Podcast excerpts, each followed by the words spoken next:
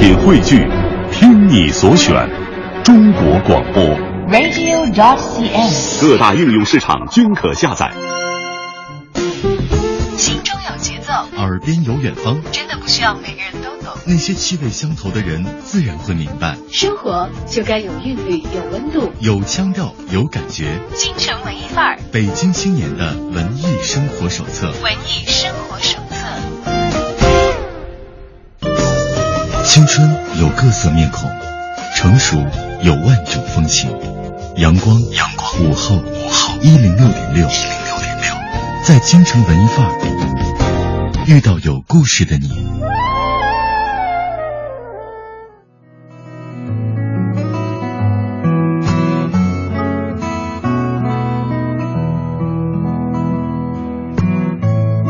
在这个充满阳光的立春的下午，欢迎大家跟随小昭走进今天京城文艺范儿的访谈板块。今天为大家邀请到直播间的朋友是一名独立的纪录片制作人。在一次他的放映活动之前，他曾经写过这样的前言：这是一个影像泛滥的时代，但是总会有这样一群人，他们默默地扛着摄影机，向着人流相反的方向坚定地走着。那时我相信影像的力量，相信纪录片可以改变中国。就这样，一个文艺青年坚定地走上了纪录片之路。今天我们邀请到直播间的文艺小伙伴，正是他，独立的纪录片制作人周宇，欢迎来到我们的节目当中。大家好，我是周宇。呃，特别，我想可能在座在听的有很多的亲戚朋友，一并打个招呼，谢谢你们。嗯，马上要过春节了啊，今天又是立春，嗯这个万物始发的这样的一天啊，不知道周宇来之前，今天都在忙一些什么样的内容？呃，我最近在剪一个片子，然后在家里面宅着，在家里头宅嗯对，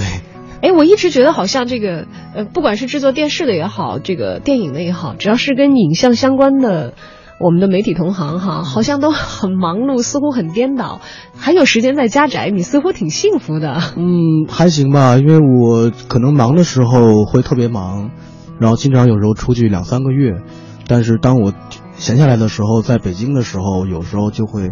呃静下来，然后有时候看看书，然后陪陪陪陪朋友，呃、然后就是宅在家里，有时候不愿意出门。你的生活的周期还是可以自如的安排的，主要是根据自己的工作项目来进行时间上的调节啊。对可能是很长一段的时间离家，也有可能在项目和项目之间会有比较充分的闲暇和空余来安排自己工作以外的生活的内容。那么纪录片制作人，尤其是独立纪录片制作人，想想是觉得跟自由相关、跟行走相关的一个职业，会让很多人非常的羡慕。而周宇其实，在成为独立的纪录片制作人之前，也做了很长时间的专职的记者，都是走遍天下，替大家去看这个大千世界，去看各种人和事的。嗯，你当初就是学文的吗？没有，我我学的是一个呃工科，学机机电一体化的。机机电一体化。对，然后那我好感兴趣。你刚开始这个进入媒体行当的时候是哪方面的记者？呃，我先可能想说说我是怎么走到这个这个行吧，因为其实我大学的时候学的机电一体化，然后但是我从小就很喜欢照相机，然后我记得我大二的时候，我舅舅送了我一个叫凤凰那种，就是那时候也没有就国产的没有什么数码，就是就胶胶片机然后就是连测光可能都没有，但是就是拿那个拍，我就是当我拿那个的时候，我就觉得它给了我一种表达的一个空间，我觉得这个让我特喜欢，所以就开始天天拍，然后。那个时候还没有得洗胶卷啊，然后就买过期的胶卷，便便宜嘛，然后啊自己在在宿舍被子里面洗，然后就被子蒙起来，然后自己在里面。简易暗房其实是在自己宿舍的床上的，嗯，对，有时候在厕所里面。有有 经常会有这样的，呃，这个嗯在在胶片时代啊，出现在这个文艺青年的生活当中，就是把生活区域的一个比较暗的角落改造成自己制造出图像的一个小小的车间啊。所以后来，呃，其实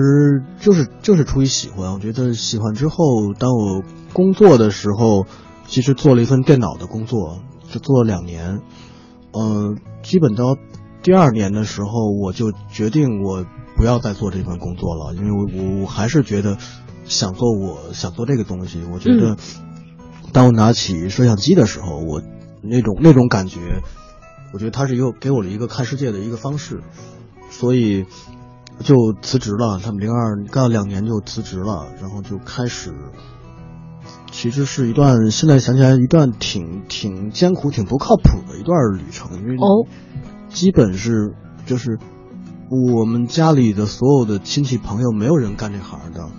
然后呢，我又不是学这个的，自己是工科生，而且毕业之后两年的工作也都是跟呃拍摄没有任何的直接关系，嗯。也跟媒体似乎不沾边的啊。嗯嗯。然后呢，我我的所有的亲戚朋友也没有人干这个，所以嗯，就是基本是一个从零开始往里头闯，就就硬闯，然后 有带路人吗？嗯没有，然后就是看招聘信息哪儿招一点儿去看，然后嗯各种各样的嗯尝试都在尝试，嗯，然后其实有时候。嗯，也我觉得可能也就是年轻的时候能做这样的事儿吧，就是你可能义无反顾，就是你觉得没有没有任何的犹豫，然后也没有害怕，思想上没什么负担，嗯，其实还是有有有有一点负担负担。那首首先是可能从家里面来说吧，呃，因为毕竟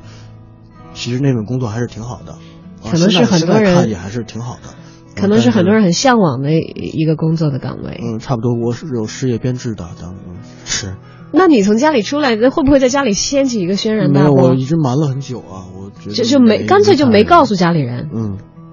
但是我领导还是挺不错，然后给我留了一年的一个缓冲期，说如果你实在，我我去找领导辞职的时候，我跟领导我就是喜欢干这个，我觉得嗯我、我不干这个我可能会很难受。当时他说那你你去试试吧，然后给你一年的缓冲期，如果你实在不行你再回来，嗯，就是他，我觉得领导还对我挺不错。对，是很嗯很关心的，生怕年轻人一时冲动做，了错误的其选择。实其实有时候年轻就是这样。我觉得当时我自己跟自己说，我说我是不是可以等到三十岁的时候，我再去做这件事儿？嗯，我不断的问自己，就是，但是后来我突然发现，有些时候你三十岁的时候，你不会再去做这样的事儿了。那会儿是二十二十二十三吧，二十三、二二十四，嗯嗯，对对，大学刚毕业，工作一两嗯年。嗯嗯，所以有时候就像这种感觉，就像什么？我记得很多朋友都说要去环游世界，在穷的时候就说，说我有钱的时候有十万块钱我就去做，嗯，但是可能当你有十万块钱的时候，你你也不会去做了，嗯所以你你只能是趁着那个时候去做。我觉得这可能是我现在想起来最不后悔的一件事，因为我自己做了一个选择。虽然当时一脚踏出去，并不知道这一步会落在哪儿，对，但是自己心里非常清楚，最终的方向是在哪儿的。我非常清楚我要做什么，然后，那其实后面的东西就是，其实无非大家其实也都能想到，其实就是一个是不稳定，一个是可能经济上面也不会太，因为你的积蓄不会花那会花光的嘛，嗯，那你要想到办法养活自己，呃、所以就慢慢的经历，后来呃去偶然的机会就是去给凤凰卫视做摄影师，一开始是做志愿者，嗯那就是后来他觉得还行，就做摄影师。这算是其实自己进到媒体行当比较职业的从事一个纪录片拍摄的呃第一次经历吗？嗯，差不多吧。那么之前其实还有一个，呃我有一个老师，那么他当时他是拍野生动物的，嗯，啊，然后他，嗯，等于我在投奔了他，然后在他那个下面一直跟他学学拍野生动物。其实，在学习自己的呃新的业务领域的一些基础的对，其知识。实可能从摄影就慢慢到了摄像，呃，从摄像后来又遇到了一些，我觉得我其实好像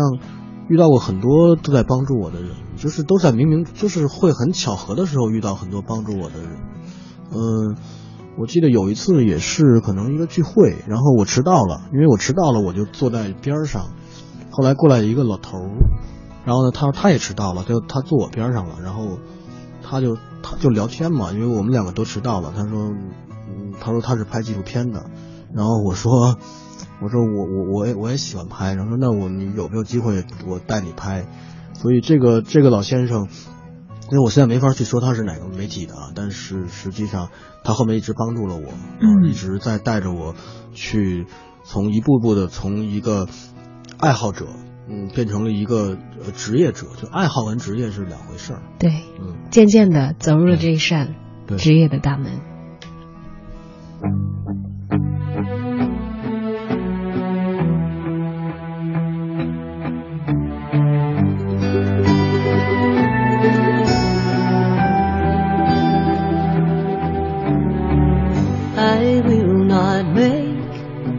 Same mistakes that you did. I will not let myself cause my heart so much misery. I will not break the way you did. You felt so hard. I've learned the hard way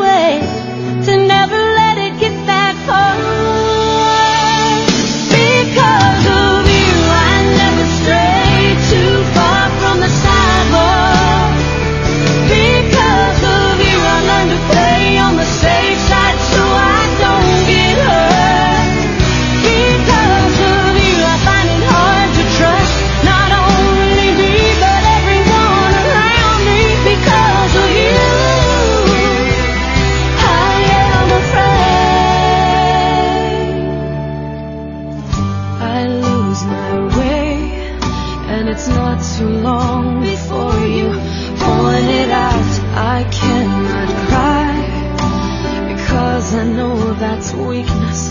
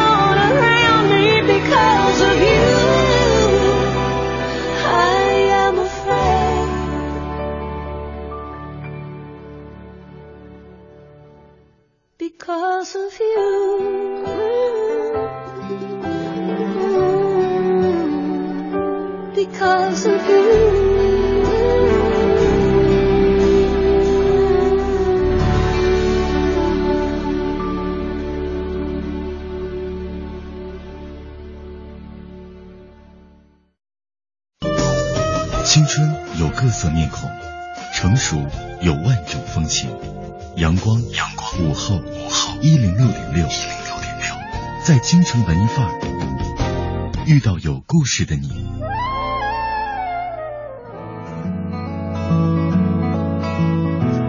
欢迎回到京城文艺范儿，听有故事的周宇讲讲他的游历和他的所见。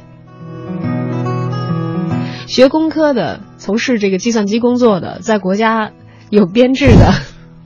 这么一个年轻的小伙子啊，那个时候二十三四岁，嗯呃，毅然决然的就是离开体制所提供的一切的保障，也离开自己已经开始干了的工作，然后义无反顾的扑向了自己的梦想。那个时候是模糊的受到这个影像的召唤，还是就是特别的清楚说啊，我要做一个拍纪录片的人呢？当时有这种清晰的意图吗？有吧，我我觉得，其实我还是一个可能学工科出身，其实还是挺理智的。虽然朋友们天天说我不靠谱，不靠谱就是因为我的脑子有时候就就是会突然一下跳转到别的内容。忽然跳转到别的地方。因为我其实我大学的时候我弹过很很长时间的吉他，然后我以前也曾经试着试过啊，就是觉得音乐挺好的，但是突然有一天发现，什么叫做呃天赋？就是有的东西不是你努力就能到的，就是可能。嗯你觉得你很努力练了一天琴，但是别对别人来说，可能一个小时他就能过去这个坎儿。呃，我觉得我突然发现那个东西可能不行，但是影像这块儿，呃，我觉得这就是从我一接触那个东西之后开始，我就很很知道这东西是是我能表达我的思想的东西，因为我以前的时候，嗯，说话也不太会表达，然后写字也也不太好，呃，所以当我找到找到了一种可以表达自己想法的东西的时候，那种快乐是很很特别让我觉得有意思，而且，嗯，慢慢的就开始觉得，呃，会有一些思考，就是你毕毕竟变大了嘛，就是比如说你从一个呃大学里面出来之后，开始见到社会，呃，那么你开始再去思考见到的社会的东西，那么你会有想法，那你会有不断的一些对于一个新的领域的认识，我我我就喜欢用用摄像机把它表达出来。嗯，摄像机成为了亲密的伙伴，同时也是自己的另外的一双眼睛，是自己的另外的一个大脑，对，会存储很多很多这一路自己所经历、所看到的人和事物啊。那么，当你扛起摄像机，成为一个职业的纪录片人之后，都经历了哪些冒险和旅程呢？我相信有很多很多吧。啊、是啊，其实还是挺多的。其实，嗯，但是我想可能最早的时候拍野生动物的时候的经历蛮特别的。嗯，那是想想在呃在林子里面就是要爬两三天的山，然后住在一个窝棚里面。我那是广西和越南交界的地方。那是去拍什么动物？呃，拍东部黑冠长臂猿，呃，一种，嗯当时的时候是应该零七年啊，当时好像还没有清晰的影像资料，只有人拍到过，但没有人拍到过清晰影像资料。然后在那个里面，呃，每天晚上睡帐篷里面，起来的时候半身泡在水里的，就是就因为这个就是丛林当中的潮然后天天天天在下雨，呃，然后你必须得理个光头，然后我觉得光头就是会省得洗澡嘛，然后就在那儿就在那儿蹲着，然后那里的山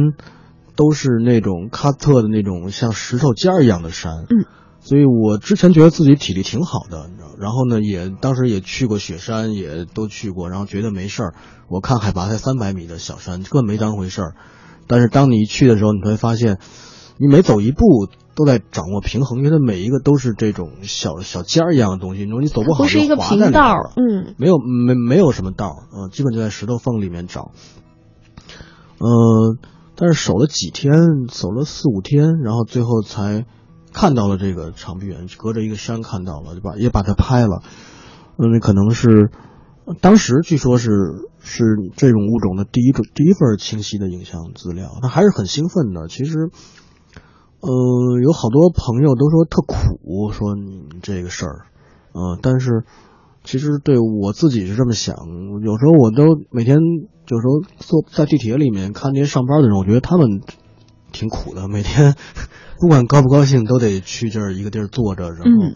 所以我觉得对于这些东西，对我来说是一种体验，就是我现在更多的时候把。我所要我我所要发生的和我以后要发生的这些事情，当成一种生命的体验来去看待，我觉得我是这么看。嗯，那么生命的体验想要丰富的话，走出去是一种很直接的方式，但是要记录下来，其实又会有另外一重的要求哈。我觉得一个最基本的要求是，首先要保障安全，所以我们才会觉得有很多愿意去去到一些环境很恶劣或者是很极端、靠危险很近的地方的人，我们觉得他们有探险的意味在其中。在此前，你认为自己是一个胆子很大的人吗？嗯，我胆子挺大，胆子是挺大的。然后，但是我从来不冒险。嗯，就是说，我知道这个地方可以去，我就会去。就是有的时候是没必要无谓的冒险。但是比如说去去冰川，那嗯，肯定是危险，呃，然后你面对危险的时候，你要去解决它，但是我我不会说这个地方肯定就要一个雪崩了，你要往里我非要冲去嗯对吧？不会那么傻是是要有一个有一个规划的啊，就是我什么时候能去，什么时候不能去，但是。呃，探险我自己这么认为啊，其实是人类一个特别特别可贵的一种精神。嗯，其实有时候在在想，其实我们现在社会的所有的文明都来自于探险那种精神，对对未知的一种渴望，嗯，是吧？对未知一种好奇，就像这个地方以前没去过，想去，我觉得这是一个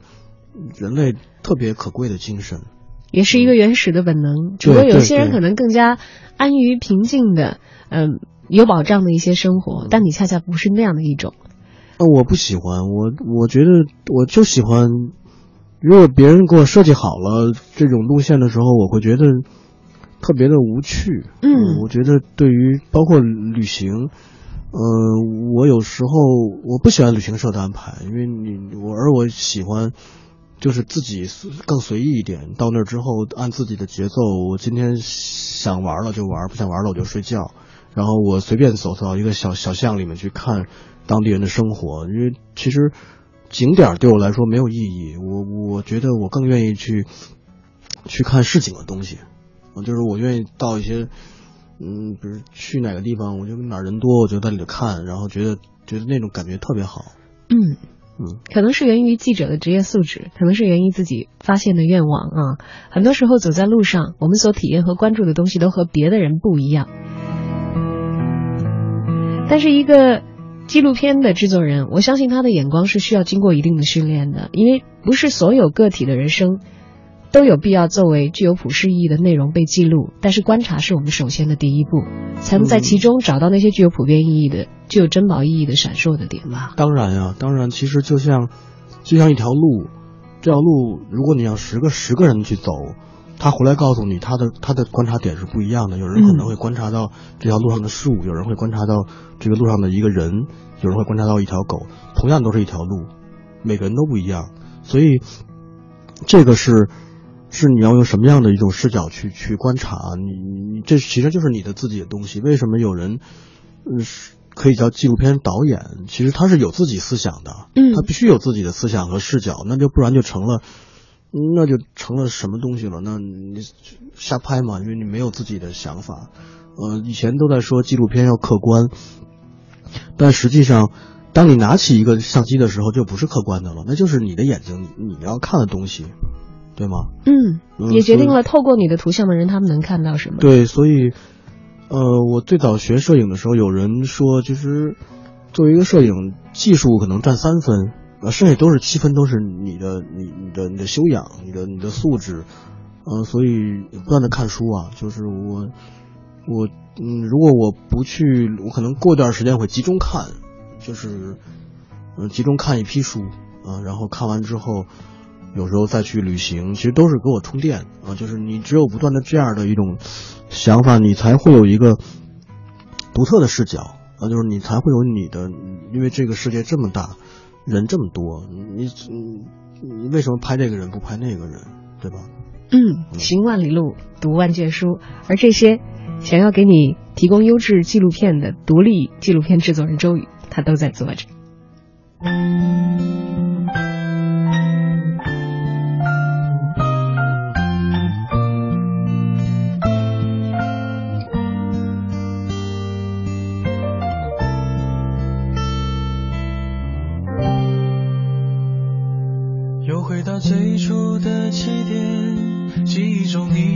色的脸，我们终于来到了这一天。桌垫下的老照片，无数回忆连接，今天男孩要赴女孩最后的约。又回到最初的起点，呆呆地站在镜子前，笨拙系上红色领带的结，将头发梳成大人模样，穿上一身帅气西装，等会儿见你一定比想象美。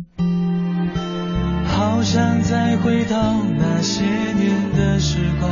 回到教室座位前后，故意讨你温柔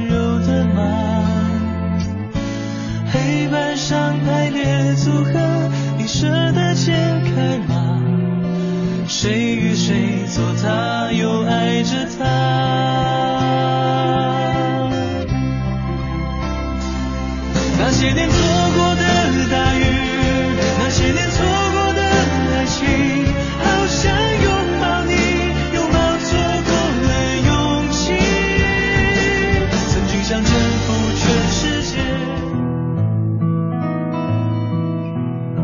十五点三十分，欢迎回到京城文艺范儿。在今天的访谈版，为你请到的小伙伴是独立纪录片制作人周宇。再次欢迎周宇来到节目的当中。嗯谢谢。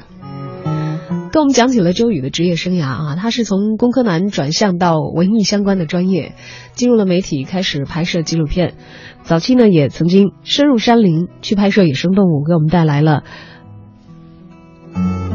东部黑冠长臂猿，对，是吧？很 难绕口的啊，的第一绕口的名字的第一张清晰的这个影像。后来开始把自己的镜头从这个关注野生动物，向更多的关注人的生活了，向人文题材的内容开始进行更多的挖掘。当然，在其中他也进行了很多很多的探险，去到过很多人可能都无法想象的一些地方，因为不是一个惯常的旅游目的地的呃行者那样的一些呃规划的路线啊。对于一个记录者来说的话，他的路线可能更加的彪悍生猛一些。那么待的时间呢，会更长一些还是更短一些呢？会很长，可能会很长吧。确实，呃，比如那年我想想啊，是基本是，呃，整整三个月，三万公里，一直在西藏、青海、甘肃、新疆，就基本高原地带。对，然后就一直天天住帐篷，每，呃，是当时是是跟着一个探险家呢，他他想去考察中国的大江大河源头的情况，全部都跑遍了。嗯嗯。然后，嗯，其实就是现在回想起来，就是可能有的时候人家会说西藏很美，啊，当然天天你去看的时候，你每天起来的时候，你可能开两天车，你都见不到风景不再变的时候，到最后都是一种麻木，嗯，但是我特别清楚，就这个麻木过后，其实才是你真正发现东西的时候，嗯。就是比如说我我有时候去一个村子，呃，很多人马上就开始拍，嗯、然后我一般都不拍，我我可能就等着在那坐着，然后在那看，可能几天之后，我觉得这东西一切都已经熟悉的时候，我才能去知道我到底要拍什么，这可能就是有时候是猎奇，呃，猎奇就是，但是我我不愿意，我觉得我更愿意去去了解它，我更愿意去走近它，然后去真实的感感触这些东西。嗯，猎奇的时候是不是会容易造成一些误解？就是在短时间内，我们以为的眼前的东西是这个样子，但是实际上，如果花一点时间多多了解的话，也许它的真实面目不是这个样子。嗯，会啊，其实，嗯、如果这个从这个角度来说，呃，我记也是一个老的纪录片前前辈，他说过一句话，其实拍纪录片就像剥花生壳，嗯，就一层一层一层，其实真实背后还有真实，呃，你所要做的就是你可能比别人多挖一点，就是其实任何事件，你你你给你猛一看是一个一个样子，但你再看还是一个样子，真实的背后还有真实，嗯，没有这这是无穷尽的一个东西。那么需要剥花。生的话，需要在这儿注入更多的精神，也需要在这儿停留更长的时间。呃，我觉得可能更加需要的是一种匍匐的姿态，因为可能我们很多时候想到的，呃，游走的人是不停的、不停的在赶路，嗯，但是当到达你的目的地的时候，我觉得拍纪录片的人可能尤其需要扎下来，就像拍动物也好，拍江河的源头也好，有的时候你有一个独特的视角，是需要你趴下来跟这个地面相接触，跟这里的人和事相接触，可能才可以获得的。嗯，当然了，我觉得这个是一个特别特别重要的一种状态，就是平等。嗯嗯，就是当你去面对拍摄者的时候，呃我们以前的时候在讨论，比如摄影机暴力，其实你拿来的时候，它是不，这是一种暴力，我要是跟被拍的对象是不对等的。对，但是我其实是平等的，呃，其实我每有时候每次去做一些交流，他们都在会问这个问题，说怎么样才能让人拍的不像，就是为什么他在你面前这么真实？我说那你拍你的朋友是不是一样会这样，对吧？其实就是这样的道理。所以我我我喜欢这个过程，我喜欢去去跟不同的人去去去打交道。虽然就是我我自己可能有时候笨嘴拙舌，或者不是一个特别擅长去交际的一个人，但是心是能感受到的。就是当你跟他在一起，你是不是平等的对他？然后你是不是真的想了解他们的东西？呃，他会，他会能看出来，能感受到的。当你感受到的时候，他就会，你就可以拍摄，然后你可以跟他去了解。其实我我不认为拍摄，呃，为什么我特别喜欢纪录片？嗯，就是因为纪录片，你的东西是未知的，就是其实你是在一个发现和发现的过程，你每次都在跟拍摄对象。一个题材的时候，你都是在去发现这种发现的过程，我很喜欢。呃，电影可能不太一样，电影就是你发现好了，你把这故事呈现出来。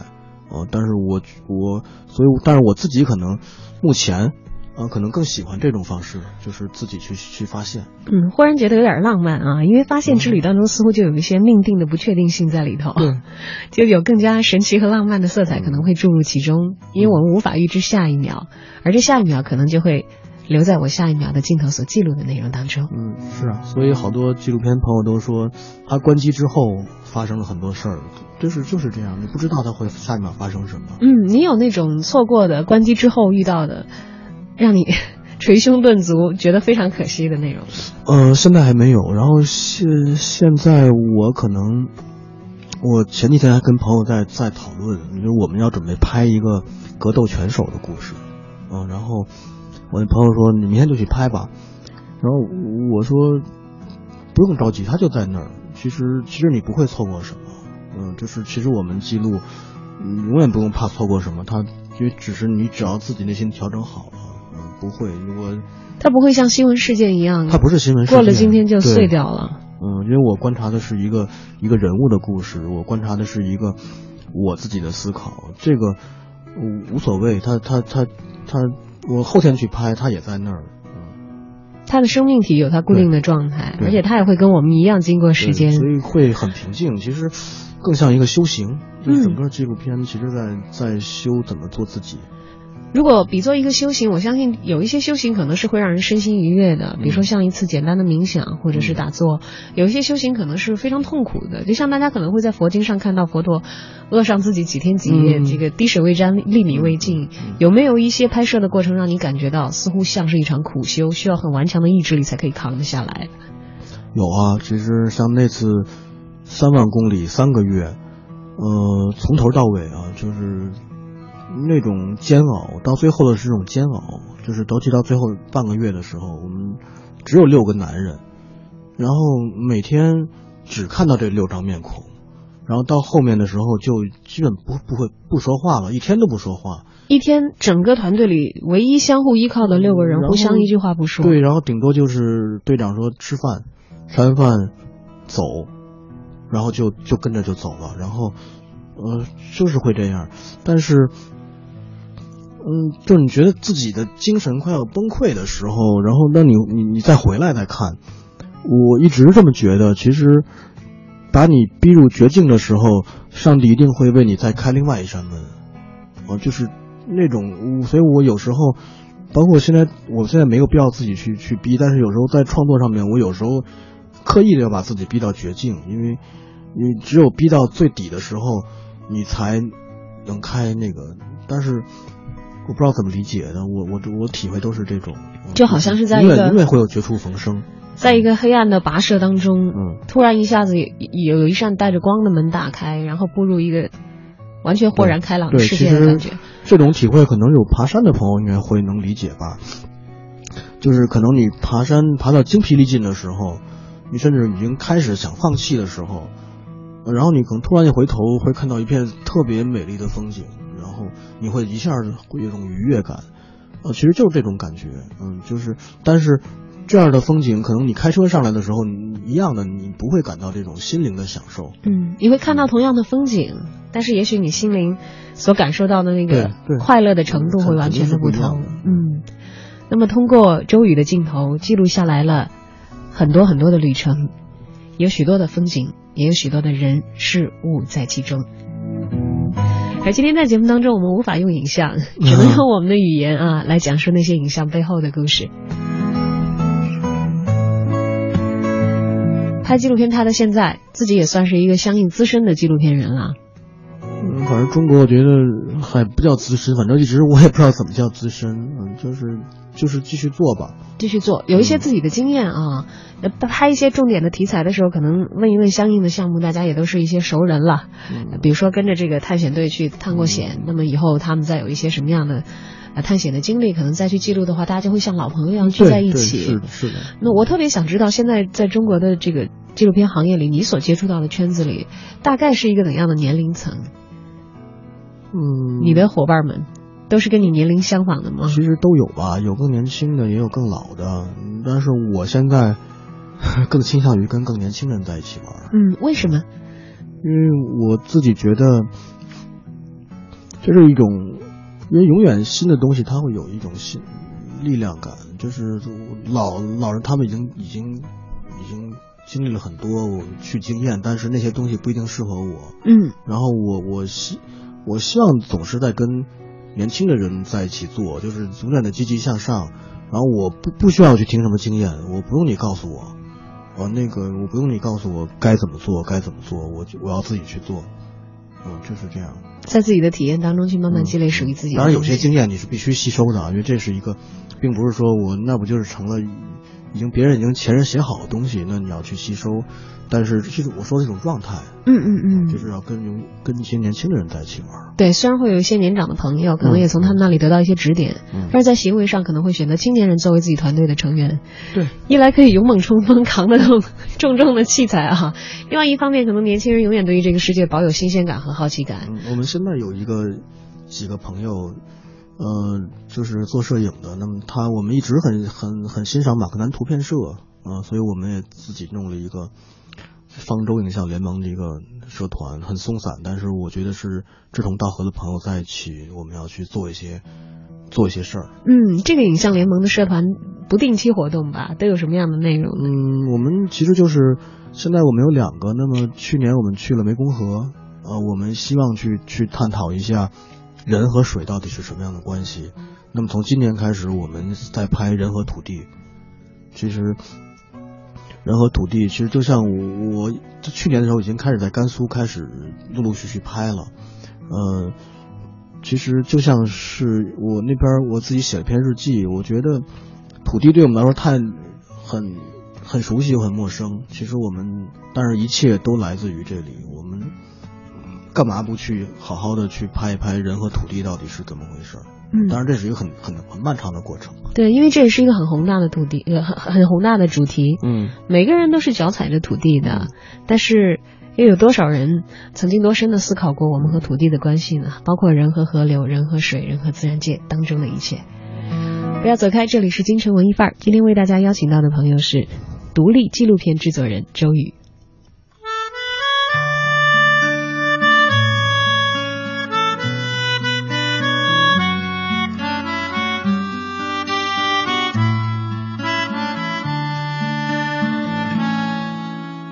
众人的欢笑里，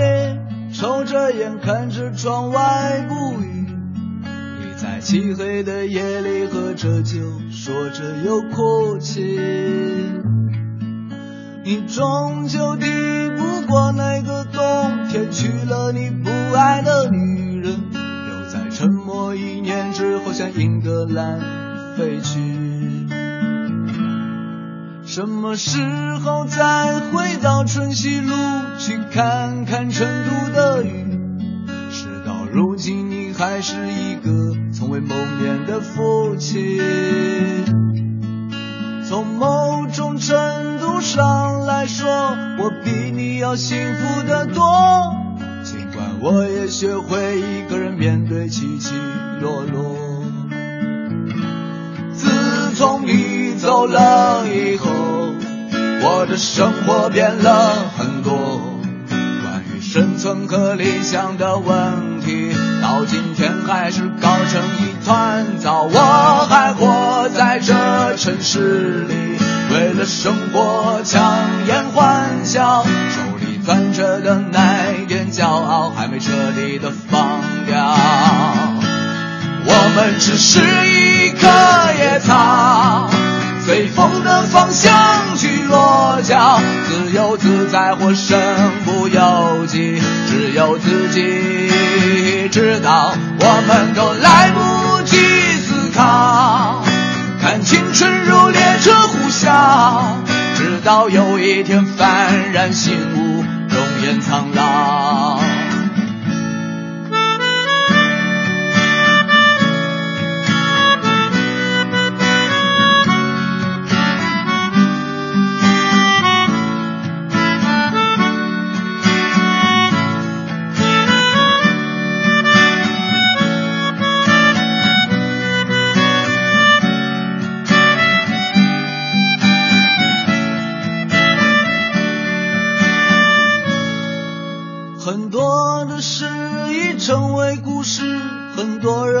人来了又去。我还唱着歌，还是一个不懂事的孩子。有时候我也想和你一样，一个人一走了之。可是想想也不过是换了一种继续的方式。自从你走了以后，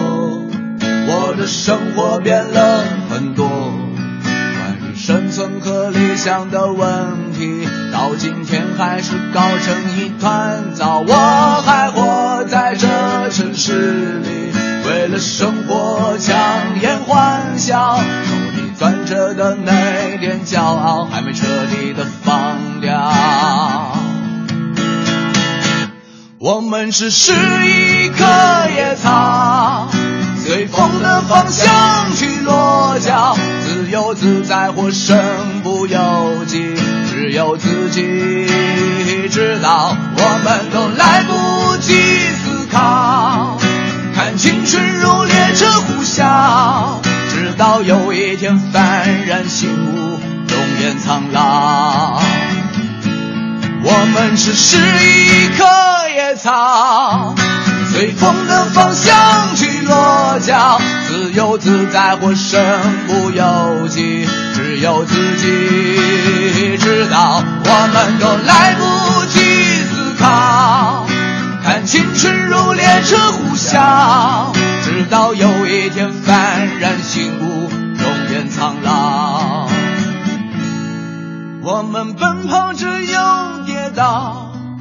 只为挣脱生活的牢，明知道最后不过只是一场徒劳。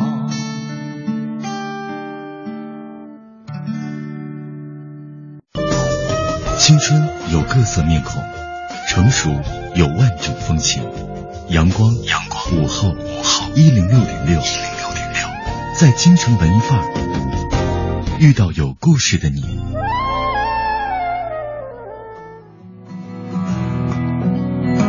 欢迎回到京城文艺范儿。今天为大家邀请到直播间的小伙伴是独立的纪录片制作人周宇。大家好，嗯，我们来聊聊周宇最近在忙活的一些事儿吧。因为我们知道，可能普通人的体验有太多被自己的生活所局限了。即使我们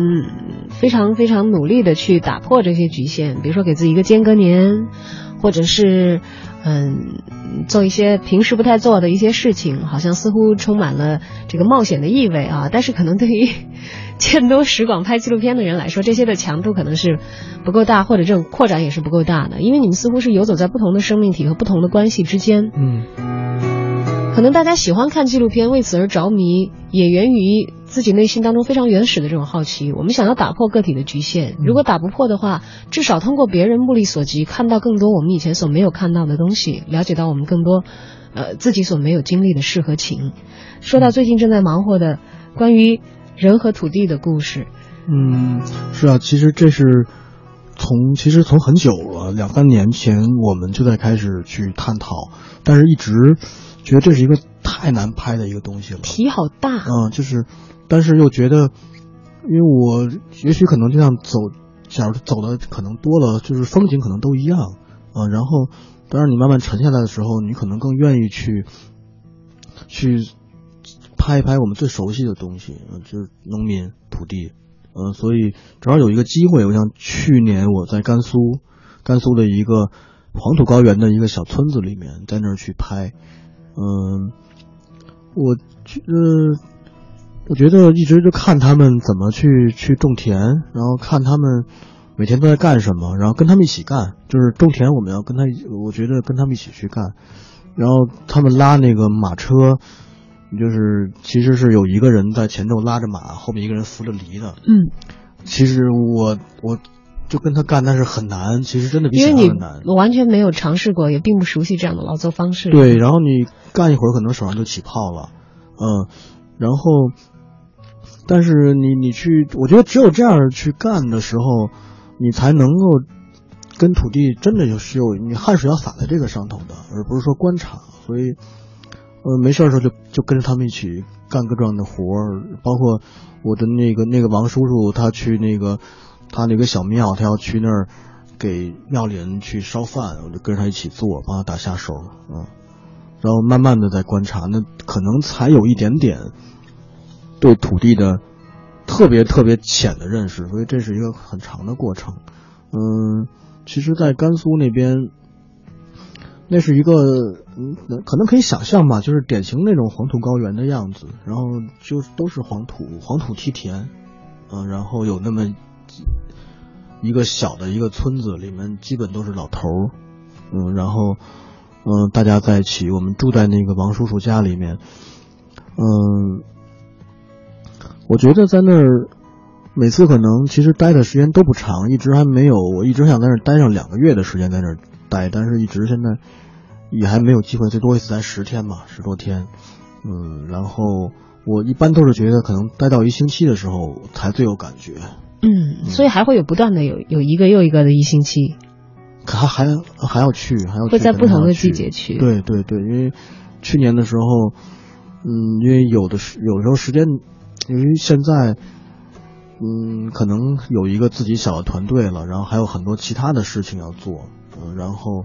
不会像不会像可能前几年的时候我那么义无反顾，会待俩俩仨月以上。我现在尽量在挤时间，嗯，只能是把这个长期的取材的过程，可能把它碎碎开，对，对然后有一点时间的时候多在那里待一待，嗯去逐渐的一点一点的深入到当时的生活啊。我以前曾经在微博上看到一个朋友写过这样的一段话，他说：“一个四海为家、一年到头游走四方的人得能得到些什么呢？浮光掠影、走马观花。”他说：“所以我渐渐的对旅行失去兴趣，一双连时间都赶不上的脚步，一个连时间都会追着他的人，生命短暂而又浅薄。”当我在一个地方长久的匍匐下来，贴近这里的百姓习惯，这里的生活，熟悉这里的气息，我才会真切地感受到时光流过的痕迹。我我很赞同这句话呀。其实，就是这个东西，就像跟去旅行团报个旅行团旅行团出去玩一趟一圈一样。有很多朋友回来之后，你都不知道在哪儿照的照片儿。其实，其实你没有收获到什么。嗯嗯，但是，嗯，其实我自己我自己一直是每个人每个人不一样啊，就是我自己吸收。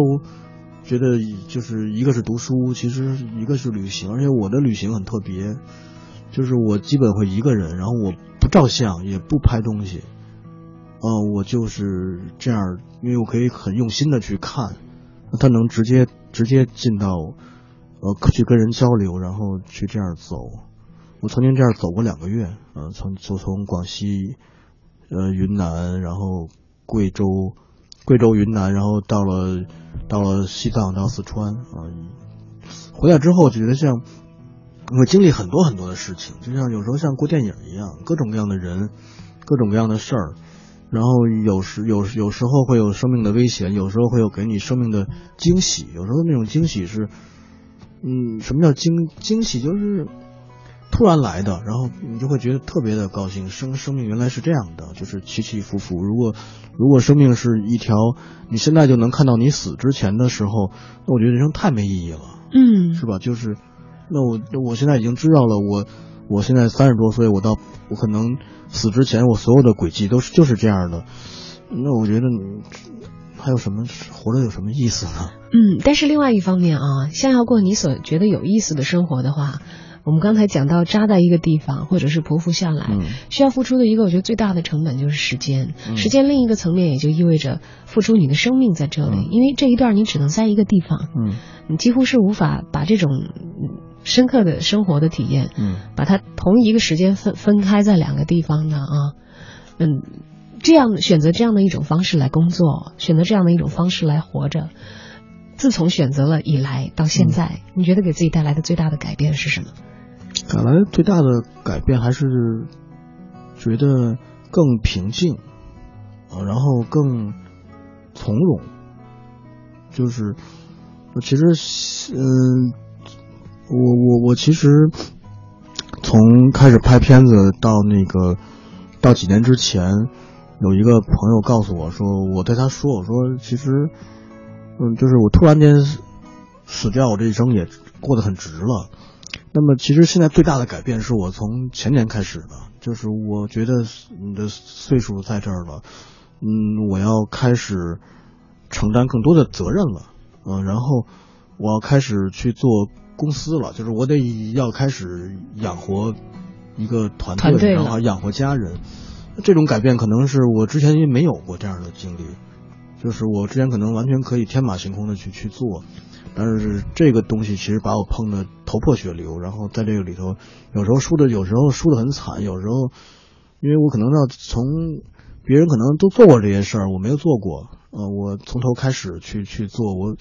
再怎么经营一个团队，我怎么去带着团队人一起干活儿啊、然后我怎么还能挣到钱？嗯这是我现在最大的挑战。好吧，呃 希望你赢得这个挑战啊。对。那么近期有哪些纪录片是大家可以通过呃什么样的渠道看到的？在节目的最后，给我们的听众简短的介绍一下。呃，其实前最近有几个片子，我觉得都不错。呃，金马奖里面的那个几个片子，呃，其实北京这种纪录片的放映活动很多。呃，我我想推荐的是，呃，比啊、好多呀。其实我不知道该推荐哪部。好的，由于时间关系啊，也请大家在节目结束的时间关注我们文艺之声的微信公众账号，我们将会送来周宇的推荐。今天节目就到这儿，也感谢您的收听，再见。好，再见。请发送到央广网信箱，交通广播全拼 s c n 二点 c n，让我们共同打造国家级交通广播。